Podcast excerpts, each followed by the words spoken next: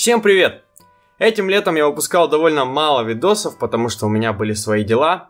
Я надеюсь, все отдохнули и готовы к новому учебному году. Итак, к делу. Существует расхожее мнение, что подавление инакомыслия и репрессии – это черты, присущие исключительно левым и просоветским режимам. Собственно говоря, когда мне вели уроки истории в школе, у меня складывалось такое впечатление. Мне на глаза попалась книга американского журналиста Марка Гейна, которая называется «Японский дневник». Это книга, посвященная американской оккупации Кореи и Японии после Второй мировой войны. Марк Гейн – это американский журналист, который прибыл в Японию в декабре 1945 года и пробыл там год. Также он успел съездить в Корею и впоследствии описал все увиденное в данном произведении. По прибытии в Японию автор увидел воодушевление людей. И японцы, и коллеги автора были настроены позитивно. США обещали, что в Японии будет построена демократическая система, будут наказаны все военные преступники, а также будет создано профсоюзное движение и будут обеспечены все права и свободы человека. Что же получилось на деле? Как пишет сам автор, новые демократические структуры захватили старые кадры, которые в прошлом зарекомендовали себя как отъявленные милитаристы. Главные виновники агрессивной политики Японии, это император и Дзайбацу, остались на своем месте. Дзайбацу это так называемые семейные кланы, которые владели промышленными предприятиями и банками. Как пишет сам Гейн, в основе милитаристской политики Японии лежал союз военщины и Дзайбацу, Военные были движимы агрессивным японским национализмом, Дзайбацу в свою очередь получали огромные экономические выгоды от военных заказов и эксплуатации оккупированных территорий. И те, и другие чувствовали себя весьма спокойно в новой демократической Японии. Наряду с кадровой политикой, направленной на сохранение феодальных порядков, которые бытовали в Японии до прихода американцев, Японцы приложили огромные усилия, чтобы скрыть от оккупантов огромные запасы оружия и промышленных товаров, которые в некоторых случаях безвозмездно передавались в частные руки. Бывшие военные, в свою очередь, получали землю, где компактно проживало подразделение. И все это называлось сельхозколонией. Ну и естественно, как пишет автор, после посещения одной из таких колоний, это не колонисты, это те же военные, которые пока что прикрываются мирным трудом.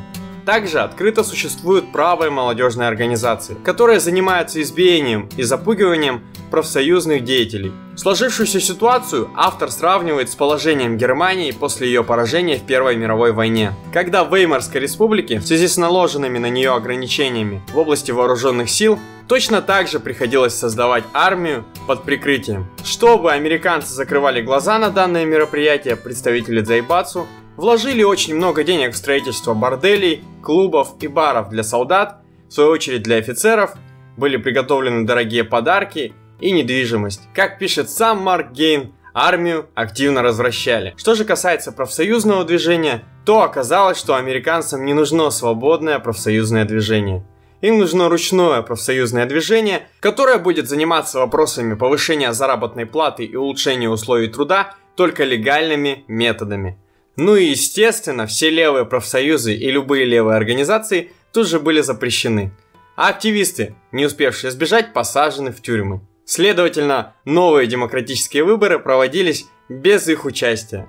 И победа была закономерно отдана реакционным силам, точнее бывшим военным преступникам. Мне запомнился довольно эмоциональный эпизод в данной книге, когда автор посещает Хиросиму. Там он видит голодных и оборванных людей, которые строят дома из обломков, Город находится в руинах. Автор отмечает просто чудовищную нищету простого японского народа, где бы он ни был. Здесь же случается довольно занятный эпизод разговора автора с маленьким мальчиком, которого он встречает на улице. Я позволю его себе процитировать. Мы вернулись к своим Виллисам, которые оставили перед зданием муниципалитета, и на этот раз застали около них нескольких ребят. Мы спросили одного из них, пострадал ли он от взрыва. Он ответил, что его не было в городе, но что многие мальчики и девочки из его класса были здесь в момент взрыва, и что у них теперь шрамы. «На них страшно смотреть», — сказал он серьезно. «Мы очень жалеем их». Мы задали ему неизбежный вопрос. «А что ты думаешь об американцах?» Он посмотрел на других мальчишек, на мусор, на нас. Для 12-летнего ребенка он слишком тщательно взвешивал свой ответ. «Американцы хорошие люди», — сказал он. «Они очень добрые. В общем и целом, автор делает вывод о том, что оккупационная политика США полностью обанкротилась. Зайбацу не ликвидированы. Настоящие демократические выборы не проведены. не создано сильное профсоюзное движение. У власти все те же люди. Это буржуазия в лице Дзайбацу и в сельской местности помещики, которые владеют большинством земель. Простой же японский народ находится все в том же нищем состоянии. Марк Гейн говорит о том, что США в своей антикоммунистической политике дошла до союза с самой черной реакцией. Скажу так, в истории Азии я разбираюсь довольно плохо. Но данная книга по-настоящему подогрела мой интерес к этой теме. Мы часто слышим о том, как клятые совки оккупировали, например, Прибалтику, и какую жесткую политику вмешательства во внутренние дела оккупированных стран они вели – Однако мы очень мало знаем об оккупационной политике США. Следовательно, по моему мнению, создается такой миф о непогрешимости США.